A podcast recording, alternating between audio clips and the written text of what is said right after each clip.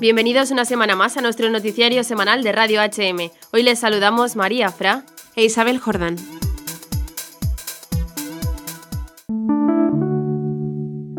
El martes 22 de enero dio comienzo la 34 Jornada Mundial de la Juventud, tercera en un país latinoamericano, que culminará el domingo 27. Este encuentro de jóvenes se ha puesto bajo la intercesión de sus santos patronos, que en esta ocasión han sido San Juan Bosco, San Juan Pablo II, San Óscar Romero, San José Sánchez del Río, Santa Rosa de Lima, la Beata María Romero Meneses, San Juan Diego y San Martín de Porres, cuya madre era panameña. El mundo cristiano se regocija ante el espectáculo de cientos de miles de jóvenes que se reúnen en esta jornada cuyo lema es He aquí la sierva del Señor, hágase en mí según tu palabra para celebrar juntos la grandeza y el don de ser cristianos. Para los organizadores de la JMJ se trata de una oportunidad histórica que producirá grandes frutos espirituales, no solo para los jóvenes de Panamá, sino de todo el mundo, ya que han participado peregrinos de 155 países, entre ellos 800 jóvenes de 17 diócesis españolas. Durante la misa de apertura de la Jornada Mundial de la Juventud Panamá 2019, el arzobispo local, Monseñor José Domingo Ulloa, aseguró que la Iglesia está en manos de los jóvenes y los alentó a tener el coraje de ser santos en el mundo de hoy. Ese mismo día se inauguró el Parque Temático del Perdón, Renuévame, en el que se han instalado 200 confesionarios construidos por un emocionado grupo de reclusos de la prisión de La Joya y la Nueva Joya, y a los que han acudido miles de jóvenes buscando volver a la casa del Padre, reconciliándose con Dios y con sus hermanos. Esta Jornada Mundial de la Juventud ha estado llena de actividades en las que los jóvenes han podido profundizar en las verdades de su fe, estrechar su relación con Jesucristo y gozar de la alegría cristiana en comunidad. Entre las actividades realizadas destacan la visita a los distintos parques temáticos, el encuentro de los jóvenes con el Papa, las catequesis en las parroquias y centros de acogida, el Via Crucis, la vigilia de los jóvenes y, como no, el recibimiento y la presencia de la Virgen Peregrina de Fátima, que permanecerá en Panamá hasta el 29 de enero. Haciendo mención a este suceso, el rector del Santuario Mariano de Fátima resaltó que en Panamá nosotros vemos una renaciente devoción a Nuestra Señora de Fátima y un deseo de conocer el mensaje. Además, cabe destacar que ha sido concedido el que los jóvenes participantes de la Jornada Mundial de la Juventud en Panamá pudiesen obtener indulgencia plenaria al rezar ante la imagen. Para el rector del santuario de Fátima, el padre Carlos Cabeciñas, es muy interesante que el pedido de la indulgencia plenaria haya partido de los organizadores, que también desde el inicio nos solicitaron la presencia de la imagen de la Virgen Peregrina. Otra de las sorpresas que han podido recibir los jóvenes es el rosario que venía en el kit del peregrino, un rosario de madera de olivo hecho por los cristianos de Tierra Santa que piden que se utilice para rezar por la paz en Medio Oriente. La próxima Jornada Mundial de la Juventud, la de 2022, se celebrará en Portugal, en la región de Lisboa. El cardenal portugués Manuel Clemente, con un grupo de jóvenes de Portugal, ha acudido a esta Jornada Mundial de la Juventud para recibir la Cruz de los Jóvenes, el símbolo más importante de la JMJ. Los jóvenes portugueses la llevarán a su país, recorrerá las ciudades de Portugal y probablemente también las de los países europeos, pasando sin duda por España.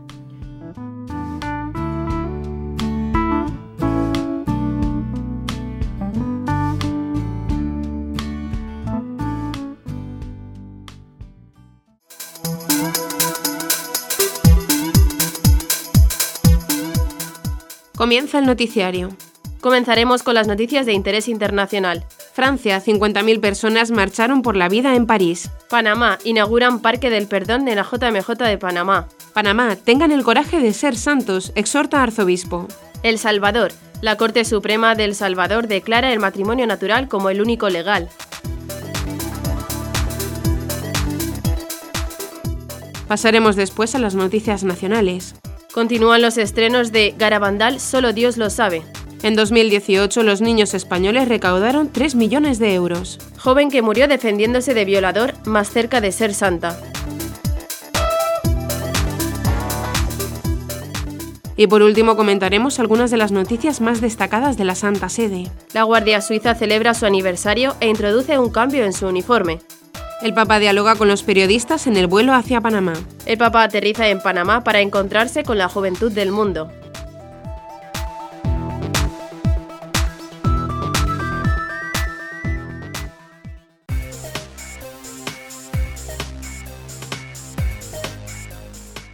Comenzamos con las noticias internacionales.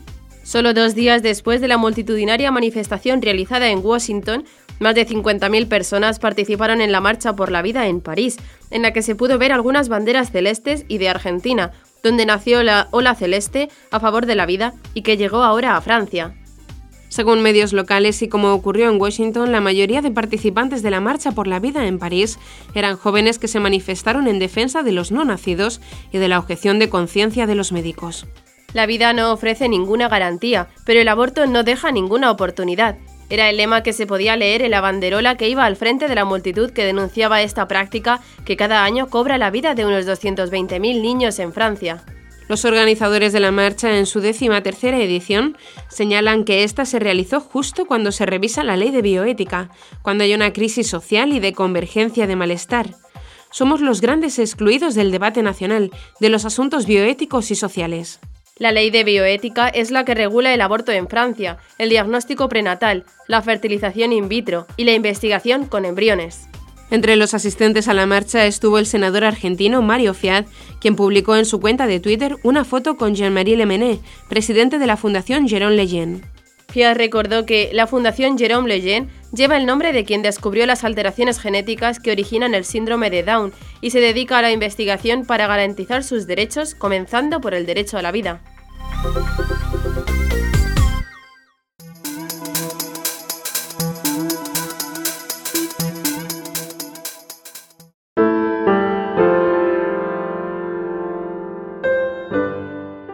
Con una misa presidida por el arzobispo de Panamá, Monseñor José Domingo Ulloa, fue inaugurado este martes el Parque del Perdón, en el que se han instalado 200 confesionarios para que los jóvenes peregrinos de la Jornada Mundial de la Juventud accedan al sacramento de la reconciliación.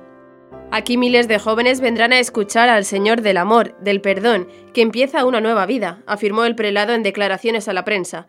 Lo que estamos viviendo es una manifestación espontánea del caminar ordinario de estos jóvenes que están buscando algo y saben que en esta jornada lo encuentran y vuelven a cargar las baterías para seguir adelante. En ese sentido, aseguró que la gran mayoría de los jóvenes no se irán de la Jornada Mundial sin antes haber pasado por esos confesionarios. El Parque del Perdón se encuentra dentro del Parque Omar. Para facilitar el sacramento de la reconciliación se han instalado 200 confesionarios fabricados por 35 internos de complejo penitenciario La Joya. Previo a la inauguración, los fieles participaron en la procesión de la imagen peregrina de la Virgen de Fátima, que llegó esta semana directamente desde Portugal. Después de la inauguración, Monseñor Ulloa fue el primero en confesarse y dijo ser un pecador redimido por la misericordia de Dios. De verdad que a mí personalmente me ayuda a confesarme, sobre todo en este tiempo que voy a tener que ayudar a la reconciliación de muchos. El evento mundial culminará el domingo 27.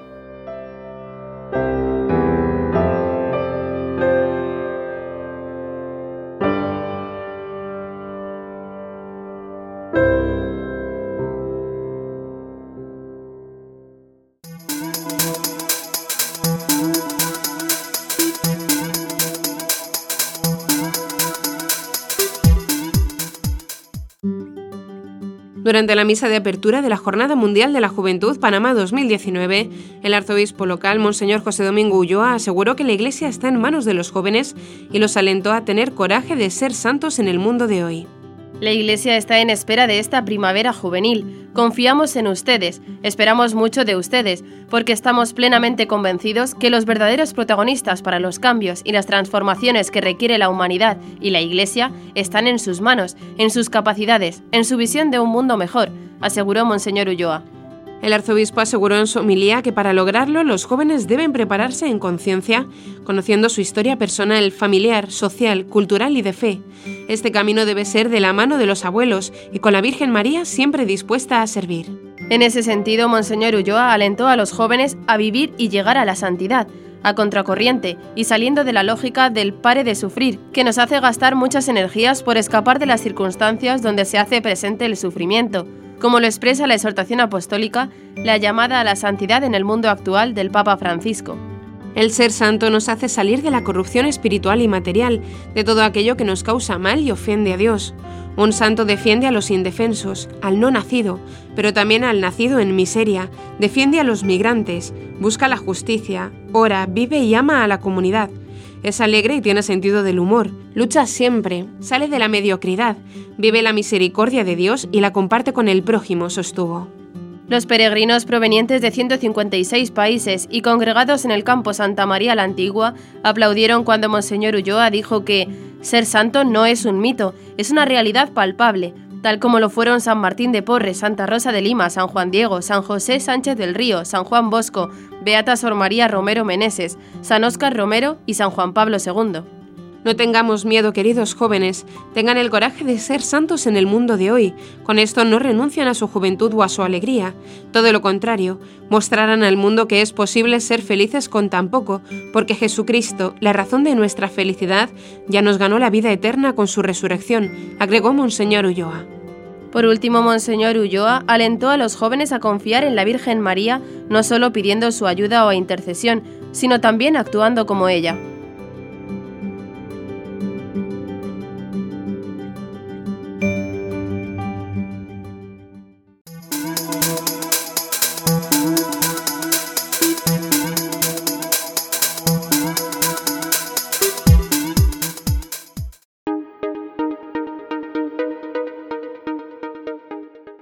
Rafael Alejandro Rodríguez Colocho presentó una demanda reclamando que el contenido del artículo 11 del Código de Familia era discriminatorio para personas lesbianas, gays, transexuales y bisexuales, porque su redacción era excluyente para este grupo.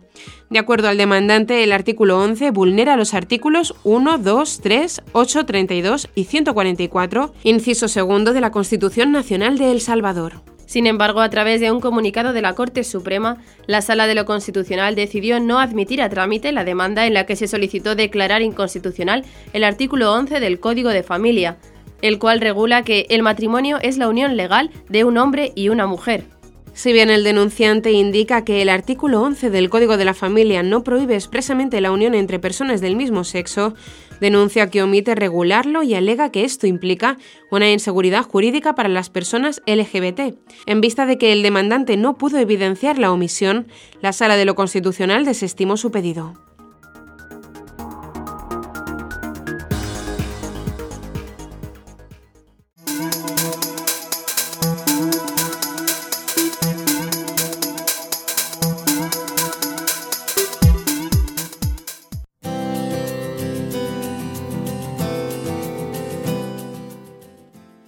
Vamos ahora a las noticias nacionales. El largometraje Garabandal Solo Dios lo sabe, que se estrenó con gran éxito en España en febrero del año pasado, llega ahora también a los Estados Unidos, donde será estrenada en 11 ciudades el día 1 de febrero de 2019. Según informa el Departamento de Distribución de Matter Space, estas ciudades serán Los Ángeles, New York City, Miami, Jacksonville, Orlando, Houston, Chicago, Waterbury, Connecticut, Phoenix y Denver será ofrecida con el valor que aporta el audio original en español y los subtítulos en inglés. Mother Spey, productora de Garabandal Solo Dios lo sabe, espera que en las semanas sucesivas al estreno el film pueda llegar también a otras muchas ciudades de los Estados Unidos. Garabandal Solo Dios lo sabe es la primera película que llega a los cines teniendo como argumento las supuestas apariciones de la Virgen María y de San Miguel Arcángel a cuatro niñas del pequeño pueblo español de San Sebastián de Garabandal su primer objetivo es recordar a un mundo tentado por la desesperanza que tenemos una madre en el cielo, que es madre de Dios y madre nuestra. Pero no solo Estados Unidos disfrutará del estreno de la película en el mes de febrero. También el día 7 del mismo mes, el film llegará a Colombia y el 21 a las ciudades de Santo Domingo y Santiago en la República Dominicana. La misma productora informa que ya se está trabajando en la traducción al francés, italiano, alemán, polaco, eslovaco y rumano, con intención de estrenarla en muchos más países a partir del mes de marzo de 2019. Más de 130.000 espectadores la han visto ya en España, México, Ecuador y Puerto Rico, y más de un millón de visualizaciones ha alcanzado el tráiler en menos de un año desde su estreno en España. Según informan desde la sala de prensa de Mater Spey, muchos dan testimonio del impacto que ha supuesto en sus vidas.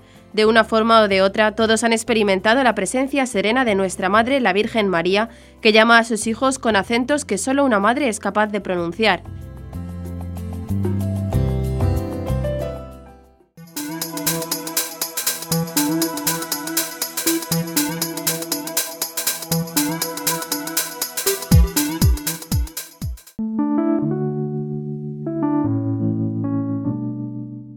Este domingo 27 de enero se celebra la Jornada de la Infancia Misionera, cuyo lema este año es Con Jesús a Belén, qué buena noticia, y cuya campaña ha sido presentada por el recién nombrado director nacional de Obras Misionales Pontificias, José María Calderón, y el prefecto apostólico del Sáhara Occidental, Mario León Dorado, así como un beneficiario de esta ayuda, Mohamed Fadel, que ofreció su testimonio a través de un vídeo.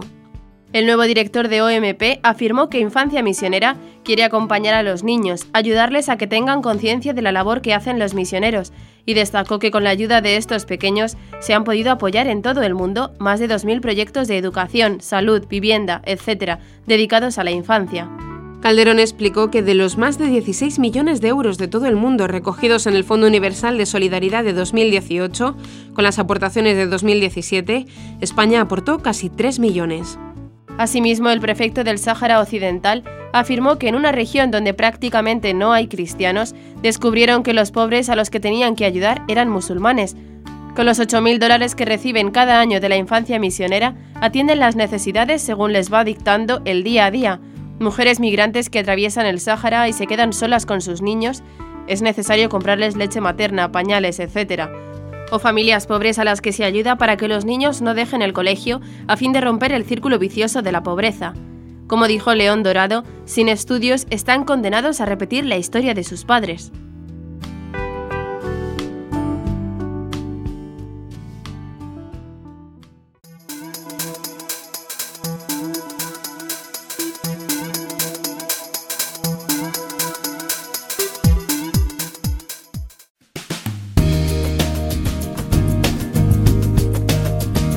El proceso de beatificación de Marta Obregón, joven que murió en 1992 defendiendo su virginidad de un hombre conocido como el violador del ascensor en Burgos, España, ha terminado la fase diocesana y ha sido enviado a la Congregación para las Causas de los Santos en el Vaticano.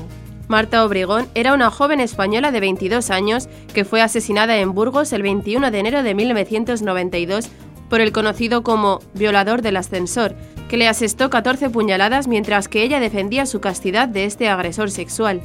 La Archidiócesis de Burgos clausuró el 22 de enero el proceso de beatificación de esta joven. Monseñor Fidel Herraiz aseguró durante la ceremonia que la vida de Marta es un testimonio y referencia para los jóvenes de hoy. Además subrayó que la santidad consiste en ser buenos, buenísimos hijos de Dios. En ese sentido, Monseñor Herraiz señaló que sería un error pensar que los santos son personas excepcionales, raras o distantes.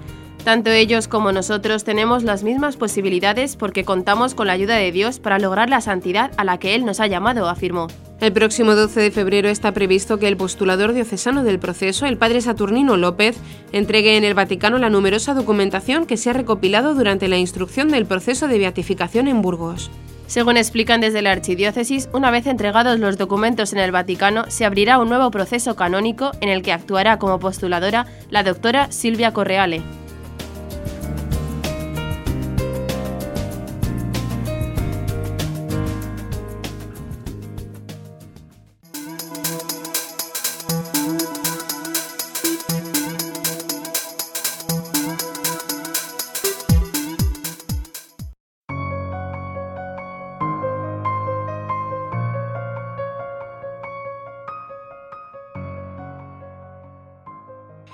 Vamos ahora a las noticias de la Santa Sede.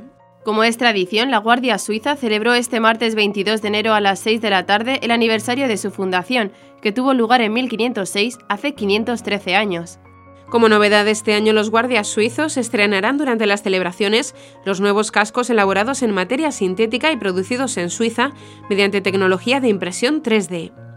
Además, con motivo de este aniversario, la Guardia Suiza ha publicado en su canal de YouTube el primer capítulo de la serie de vídeos 1506, La Guardia Suiza Pontificia se presenta. Este primer capítulo de la serie lleva por título Servicio de Honor. Se trata de un vídeo producido por Vatican Media y la Oficina de Comunicación de la Santa Sede, en el que se muestran y explican costumbres, tradiciones y escenas cotidianas de la vida de los guardias suizos. El acto central de este aniversario es la misa celebrada en la iglesia de Santa María de la Piedad, en el Campo Santo Teutónico del Vaticano. A la liturgia están invitados como invitados de honor los religiosos de la Orden Frate Benefratelli, que ofrecen su servicio en la Farmacia Vaticana y en la Dirección de Servicios de Sanidad e Higiene. Al finalizar la misa, un pelotón de guardias suizos cruzó la plaza de San Pedro para conmemorar la llegada al Vaticano de los mercenarios suizos el 22 de enero de 1506, año en que se fundó el cuerpo durante el pontificado de Julio II.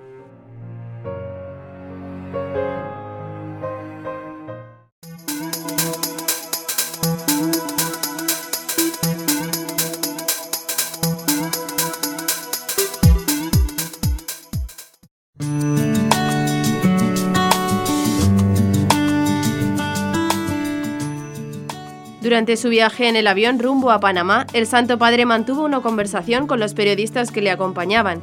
Iré a Japón en noviembre, prepárense, les dijo, respondiendo a un periodista japonés que le preguntó si estaba planeando algún viaje a su país. Francisco dijo que también quería ir a Irak, pero que los obispos locales dicen que en este momento no es seguro. Respondiendo a las preguntas de los periodistas, el director ad interim de la oficina de prensa de la Santa Sede, Alessandro Gisotti, dijo: El viaje apostólico a Japón está en fase de estudio. Como ya ha dicho el Santo Padre en otras ocasiones, su deseo de ir a este país es grande. En cuanto a una posible visita a Irak, como ya ha afirmado el cardenal secretario de Estado, Pietro Parolin, al regreso de su visita al país el pasado mes de diciembre, no existen actualmente las condiciones para una visita del Santo Padre.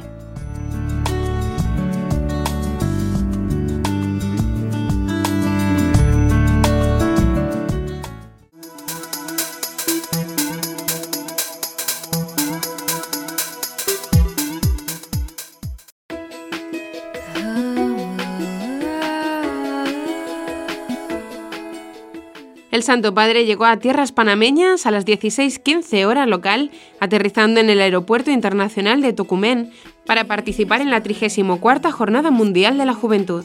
Alrededor de 2.000 fieles y peregrinos se dieron cita en el Aeropuerto Internacional de Tocumen de Ciudad de Panamá para recibir al Papa Francisco, una visita muy esperada por gran parte del pueblo panameño, que desde hace más de un año se prepara para ser sede de la 34 edición de la Jornada Mundial de la Juventud. El Santo Padre fue recibido por el presidente de Panamá, Juan Carlos Varela Rodríguez, acompañado por su esposa, así como por el nuncio apostólico Miroslav Adamsik y un pequeño grupo de niños vestidos con los trajes nacionales típicos que entregaron un ramo de flores a Francisco. La ceremonia de bienvenida estuvo marcada por un ambiente caluroso, tanto por la temperatura como por el afecto de la gente.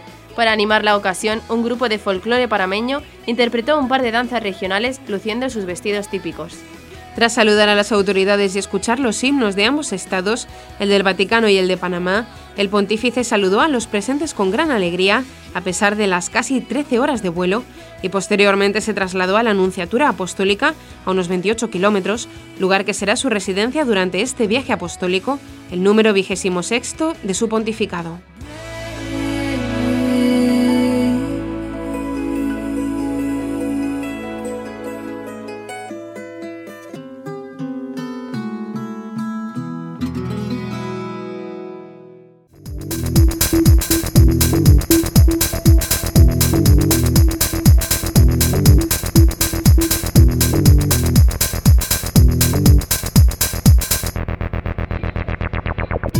Hasta aquí nuestro informativo semanal. Esperamos que haya sido de su agrado. Recuerden que pueden seguir escuchándonos siguiendo el resto de nuestra programación en directo a través de la web www.radiohm.net.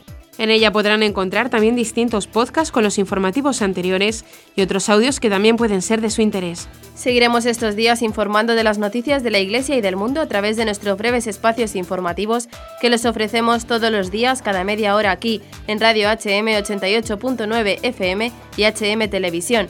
Ayer, hoy y siempre, la verdad. Gracias por habernos acompañado. Les han informado Isabel Jordán y María Fra. Hasta la próxima semana.